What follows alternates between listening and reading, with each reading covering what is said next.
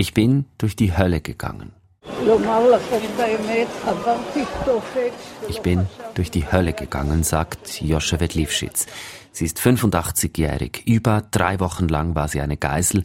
Über drei Wochen lang wurde sie von der radikal-islamischen Hamas festgehalten. Jetzt ist sie wieder frei und mit ihr eine andere 79-jährige Frau. Was hat Joschewet Lifschitz in Gefangenschaft der Hamas erlebt? Wo war sie überhaupt? Wir erzählen heute bei News Plus ihre Geschichte und wir fragen, warum lässt die Hamas jetzt Geiseln frei? Was erhofft sie sich davon? Das besprechen wir mit einem, der schon mal selber mit der Hamas über eine Geiselnahme verhandelt hat. Ich bin Raphael Günther, schön seid ihr dabei.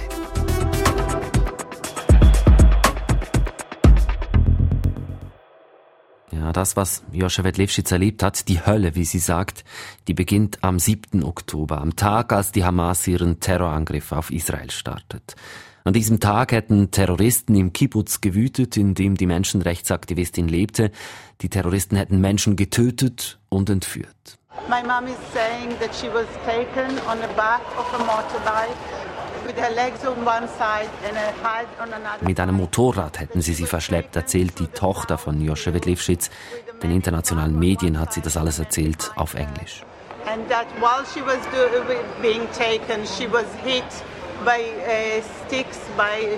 einer habe sie während der Fahrt in den Gazastreifen mehrmals auf die Rippen geschlagen. Einige Kilometer hätten sie auch zu Fuß gehen müssen. Auch ihr Ehemann sei verschleppt worden. Joschewit Lifschitz, oder besser gesagt ihre Tochter, hat auch erzählt, wie sie in den Tunneln der Hamas im Gazastreifen festgehalten wurde. Man sei freundlich mit ihnen umgegangen, sie hätten Medizin erhalten, auch ein Arzt sei vor Ort gewesen, und gleich zu Beginn habe man den Geiseln gesagt, dass man sie nicht verletzen werde. When she first arrived, they told them that they are Muslims and they're not gonna hurt them. Zu essen habe es dasselbe gegeben wie für die Hamas. Brot, Käse und Gurken.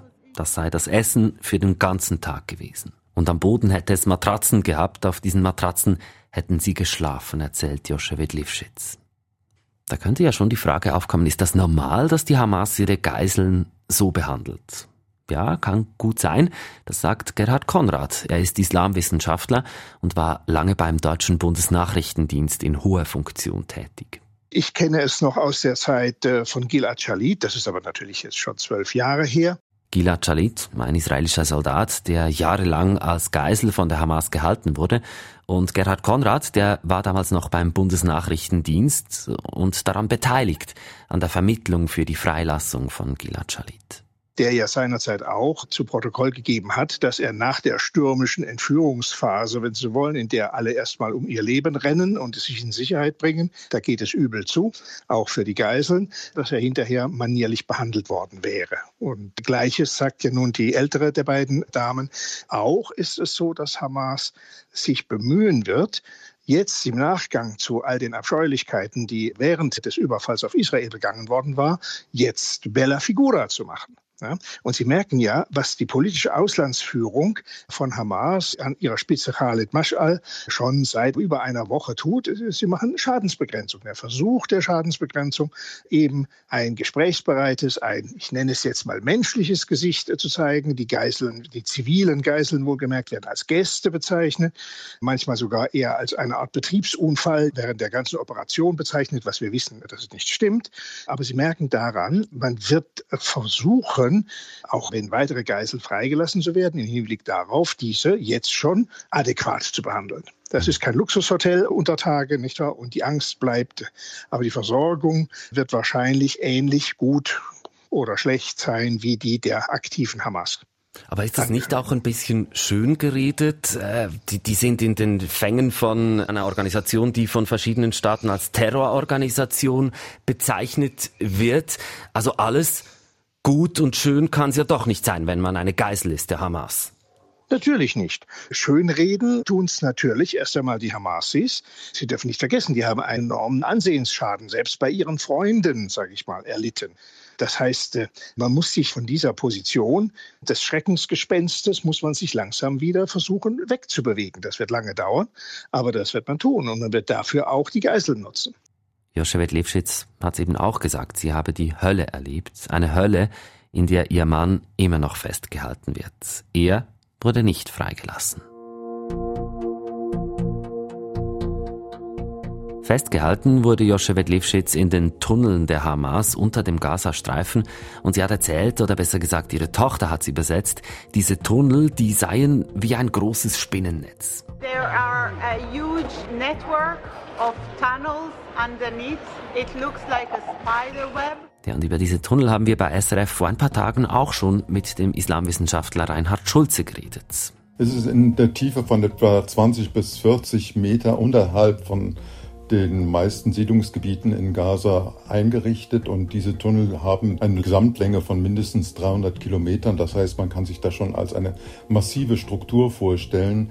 Die israelische Armee hat es ja mal etwas als Metro von Gaza bezeichnet. Das heißt, es ist halt wirklich eine Art von unterirdischer Welt, die da entstanden ist, die in erster Linie aus eben Verbindungstunneln besteht, aber eben auch aus Lagerräumen, die in größeren Einheiten dann unterhalb von Gaza noch zusätzlich eingerichtet wurden. Das heißt, es ist also mehr als nur einfach nur ein Versorgungstunnel. Das ist quasi eine unterirdische Stadt, die neben Gaza existiert. Wenn ihr wissen möchtet, warum diese Metro von Gaza so schwierig zu zerstören ist, dann könnt ihr das online nachlesen auf der SRF News App. Ich verlinke euch den Artikel im Podcast beschrieb in den Show Notes.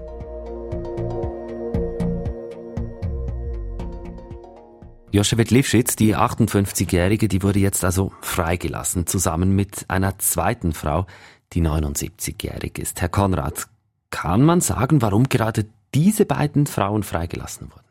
Ja, natürlich liegen uns hierzu jetzt keine belastbaren Hintergrundinformationen vor, aber Alter und auch wohl frühere Aktivität der beiden Damen, die sich ja vor dem Krieg auch immer wieder um Palästinenser aus Gaza gekümmert hatten, könnten einen Ansatzpunkt für diese Privilegierung, diese privilegierte Freilassung geben.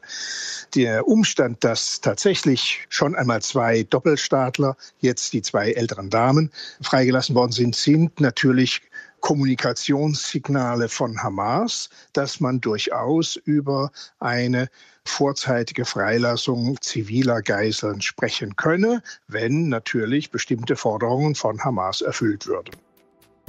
Vier Geiseln wurden bis jetzt Stand Mittwochnachmittag freigelassen, aber für ganz viele geht diese Hölle weiter, wie Joschewet Levschitz es genannt hat. Über 200 Menschen hält die Hamas noch fest, hat sie verschleppt. Wo sie genau sind, das ist unbekannt. Vielleicht werden sie auch in Tunnels festgehalten, wissen nicht, was als nächstes passiert, wie lange sie dort bleiben müssen. Und vielleicht sind sie auch traumatisiert von dieser Entführung, so wie es Joschewet Levschitz geschildert hat. Und daheim bangen ihre Angehörigen und fragen sich wahrscheinlich, wie es ihren Liebsten geht, wann sie zurückkommen, ob sie überhaupt noch am Leben sind. Warum lässt die Hamas jetzt Geiseln frei? Nun, die ursprüngliche Zielsetzung war, viele Gilad Schalits zu entführen, also präferenziell eigentlich Soldatinnen und Soldaten, um sie hinterher gegen die Sicherheitshäftlinge in Israel, viereinhalbtausend an der Zahl oder manche schätzen auch auf sechstausend, wenn es geht, alle freizupressen. Jetzt äh, befindet sich Hamas erst einmal in einer militärisch sehr schwierigen Lage. Sie stehen unter massivem Druck, auch ohne Bodenoperationen der israelischen Truppen. Der Gazastreifen steht unter einem massiven Druck und früher oder später nützt das ganze Verstecken hinter den Zivilisten überirdisch, auch Gaza unterirdisch nichts. Äh, Hamas muss also schauen, wie es jetzt die Geiseln einsetzt, um den militärischen Druck auf sie zu verringern, im Idealfall aufzuheben. Deswegen bietet man jetzt im Prinzip, vielleicht alle, das weiß ich nicht, aber eine durchaus substanzielle Zahl von Geiseln im Gegenzug zur Einstellung oder Reduzierung des Bombardements. Und natürlich zur Unterlassung der Bodenoffensive. Das funktioniert bisher nicht, soweit wir es von außen erkennen können, aber das scheint mir nach allem, was man hört, die Gleichung zu sein. Was ich mich ja als Laie schon auch frage, da äh, nimmt eine Organisation Geiseln und lässt sie wieder frei. Was hat sie denn jetzt dafür gekriegt? Noch nichts eigentlich, sondern. Nein, das also ja, das ist richtig. Aber was sie bis heute getan haben, das ist äh, ein Zeichen guten Willens, das ist eine Investition in Gespräche. Aber selbst wenn sie zum Beispiel heute 50, 60 Geiseln, vorzugsweise dann die Doppelstaatler, um nämlich dann alle westlichen Verbündeten von Israel ein kleines bisschen äh, weiter von Israel zu distanzieren. Das wäre zum Beispiel aus der Logik von Hamas heraus gar nicht so ungeschickt dann haben Sie ja immer noch 150. Sie dürfen nicht die Größenordnungen vergessen. Das können Sie doch alles machen, ohne dass Sie sich im Grunde in Ihrer Position schwächen. Also es geht am Schluss eigentlich auch darum, dass es Bilder gibt und die Hamas will sich inszenieren, hey, wir lassen schon wieder Leute frei. Selbstverständlich, äh, aber nur, wenn er uns eben von der Gurgel geht. Wenn Hamas jetzt nicht unter militärischem Druck stünde, dann würde es eine solche vorfristige Freilassung gar nicht geben. Aber Hamas muss aus seiner schwierigen militärischen Position raus. Das können die auch nicht ewig aufrechterhalten. Das ist der Druck, den Hamas hat. Und auch ein Druck der Staaten, mit denen Hamas überhaupt noch reden kann. Die Hamas lässt also Geiseln frei, um irgendwie guten Willen, Gesprächsbereitschaft zu signalisieren, sagt Islamwissenschaftler Gerhard Konrad. Und diese Freilassungen, die führen dann zu Szenen wie jener von Joschewet Lifschitz, als sie als Geisel eben freigelassen wurde.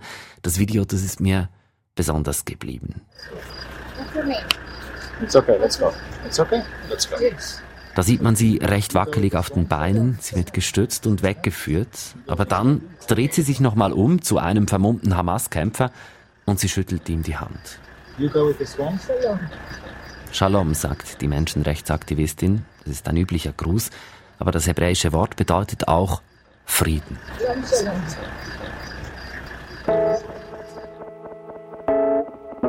Wie fandet ihr die heutige News Plus Folge? Was hat euch gefallen oder gefehlt? Worüber sollten wir schon lange mal berichten? Meldet euch bei uns per Sprachnachricht an 076 320 1037 oder per Mail an newsplus.srf.ch. Und wenn ihr uns eine Bewertung auf der Podcast-Plattform eures Vertrauens abgibt, dann freut uns das besonders, weil das macht, dass noch mehr Leute unseren Podcast finden. Produziert hat heute Lea Sager. Ich bin Raphael Günther. Wir sagen Tschüss und bis gleich. Thank you.